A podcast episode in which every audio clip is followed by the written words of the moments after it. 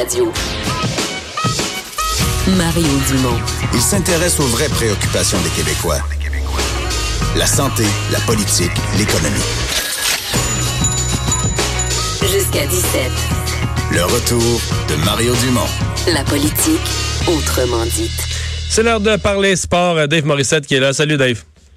Hello Mario, comment ça va? Ça va bien, mais je suis pas remis de notre discussion d'hier sur euh, le, le- non mais la longueur de la pause, la longueur de l'arrêt. C'est drôle, j'en ai reparlé avec d'autres gens, d'autres amateurs de hockey. Tout le monde est quasiment une semaine complète pas de hockey. Tout le monde trouve ça, tout le monde trouve ça absurde. Là. Oui, mais à l'interne, je dis nous autres, puis même pour certains joueurs, les joueurs aimeraient aussi continuer tout de suite.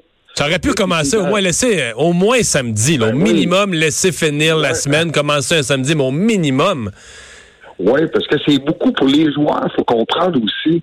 C'est beaucoup de temps de repos. Hey, les Bruins de Boston, je le répète, là, eux autres, c'est 11 jours.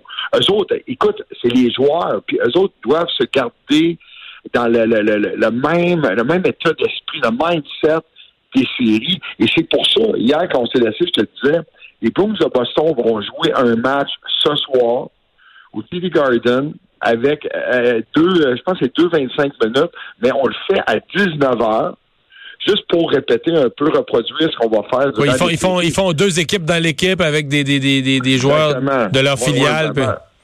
C'est ça, les Black Aces qu'on appelle, les joueurs qui ont été rappelés, mais euh, pour, pour les séries, les joueurs qui ne joueront pas. Mais, mais c'est ça pareil, c'est long. Puis, puis pour les partisans, je, comprends tout le monde. On est, je te le dis, on a la même discussion à chaque année. Ça va faire, ça va faire Ouais, mais on le sent moins. On, on le sent moins, mais Dave, quand, le, exemple, si les séries précédentes vont au septième match, peut-être qu'on le sent un peu moins. Mais là, c'est un méchant, un méchant Non, trou. C'est- vraiment, c'est vraiment ridicule, mais je le répète, le but, c'est de s'approcher. La Ligue nationale veut s'approcher le plus possible du 1er juillet et du repêchage. On veut pas la remise de trophées et tout.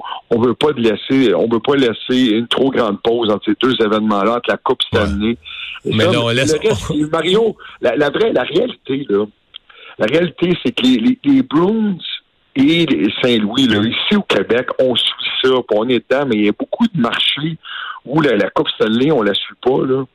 C'est- la réalité, là. Ça, ça se passe à Boston, tu sais, Boston, là. Puis la Ligue nationale aurait sûrement aimé une finale euh, Boston, euh, Los Angeles, aller chercher les grands marchés. Tu sais, le Missouri, là, c'est pas le plus grand marché.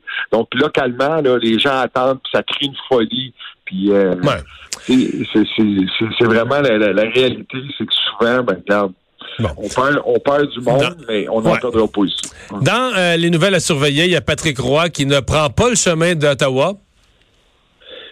Non, et ça, je veux dire, là, je, je comprends. Les sénateurs, puis ça ne m'a pas surpris de, de, de, de savoir qu'on ne s'était pas entendu puisque Patrick Roy a rencontré Dorion, puis Donc, il y a eu des discussions, là. Ça, c'est pas, c'est pas, c'était pas une erreur de fait. Il y a eu des discussions. Non, non. Il y a eu des discussions, mais Patrick, Patrick Roy travaillera pas avec Eugene Melnick. puis Patrick Roy sera pas un simple entraîneur. Tu donnes, tu donnes à Patrick. Puis tu sais, d'un- sens, je suis un peu égoïste, je suis content. J'ai toujours pensé que Patrick allait venir à Québec, à, Montréal, ou peut-être avec les Nordiques à, à Québec. Là, on rêvait de Patrick avec les sénateurs, avec un déménagement à Québec. Mais euh, il faut, faut comprendre quelque chose. Patrick Roy a quitté le Colorado en tant que joueur. Il y avait encore des années de contrat, ça ne tentait plus. Il a, il il quitté en tant que- qu'entraîneur euh, je pense qu'il était DG dans le temps parce que euh, il voulait pas, il n'aimait pas la façon qu'on, la direction qu'on prenait ou la façon qu'on le traitait en quelque sorte. Et euh, pourquoi qu'il irait à Ottawa? Quand on n'a pas de club?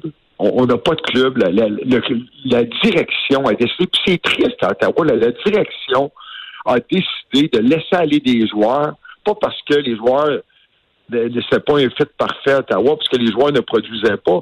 Mark on l'a échangé parce qu'il coûtait trop cher. Explique ça aux partisans, explique ça euh, aux, autres joueurs. Parce que Moi, j'ai eu la, chance de parler des joueurs, des sénateurs, c'est que vraiment, tu sais, non, mais tout le monde peut gagner, mais non, le gars coûte trop cher. Il est bon, il coûte trop cher. Tu l'as élevé dans ton organisation. Et je pense pas que Patrick Roy allait faire le, allait faire le travail, mais au moins engager un entraîneur charismatique. Puis, tu sais, je pense pas que DJ Smith, c'est l'assistant à Mike Babcock lors des quatre dernières années, aurait pu euh, euh, va, va, va, va faire la différence. Je pense pas que c'est le gars plus charismatique. Je voyais dans les titres sur sa nomination, on dit qu'on le décrit comme un gagnant. Ben ouais, ben oui, ben oui, mais il est très avec Mike Babcock. Il, il a été entraîneur aussi dans les mineurs, mais écoute, on est allé chercher, moi, là, moi, je vais être très honnête, là, on est allé chercher une marionnette. C'est ça qu'on a fait. Ah, on ouais. quoi faire. Fait que t'es- pas trop optimiste pour l'avenir des sénateurs, toi, là? Ouais, ouais, ouais. Il ne doit pas faire beaucoup d'argent, puis euh, c'est- la réalité. Euh, hey Mario, je voulais revenir aussi. Je te parlais des histoires euh, du côté des Blues, euh, Blues Oui. Boston. Puis euh, il y a quelqu'un qui me parlait aujourd'hui, puis euh, on l'a effleuré, mais c'est David Backus, là, qui, euh, qui était le capitaine des Blues de Saint-Louis, qui a choisi, lui, de, il y a de ça trois ans, quand il a été éliminé par les Sharks de San Jose, Blues Sharks, lui devenait agent libre. Puis cette année-là, je pense qu'il n'y pas, pas loin de 30 buts. Et il a décidé de signer avec les Blues de Boston pour avoir une chance de gagner la Coupe Stanley. Ça, ça puis faire un peu plus d'argent, on va dire la vérité. Mais je pense que les Blues auraient sûrement donné. Avait signé 5 ans, 30 millions.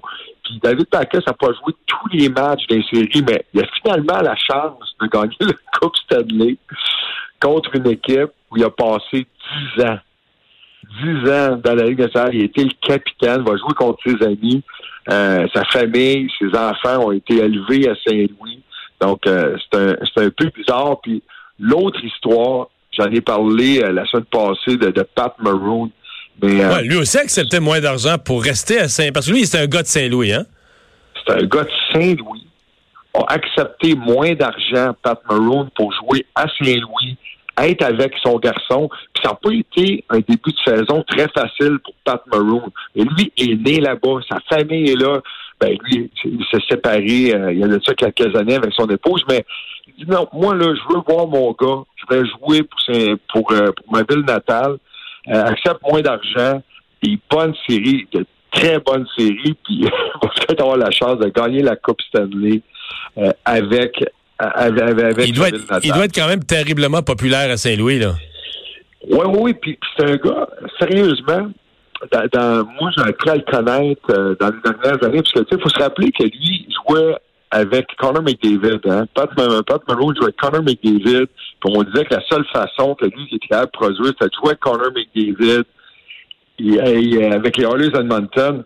Mais euh, c'est un, c'est un gars qui est assez charismatique, puis euh, capable, capable de déranger l'adversaire. C'est un gars qui est capable de laisser tomber les gants. Mais je, vous le dis, dans cette série-là, la discipline va être importante. Mais Bruins, Saint-Louis, regardez Pat Maroon, Brad Marchand, euh, il va y avoir, je vous le dis, là, ça n'arrêtera pas. Puis le, travail, Pat Maroon, là, je vous rappelle que le dernier match, Mario, je te disais que Eric Carlson n'avait pas, pas joué le dernier match. Hein. Il avait été blessé. Mais le match précédent, euh, je pense qu'il y avait euh, je pense qu'il était intimidé justement par les les, les, euh, les Pat Maroon de- de- des Blues de Saint-Louis, des autres joueurs.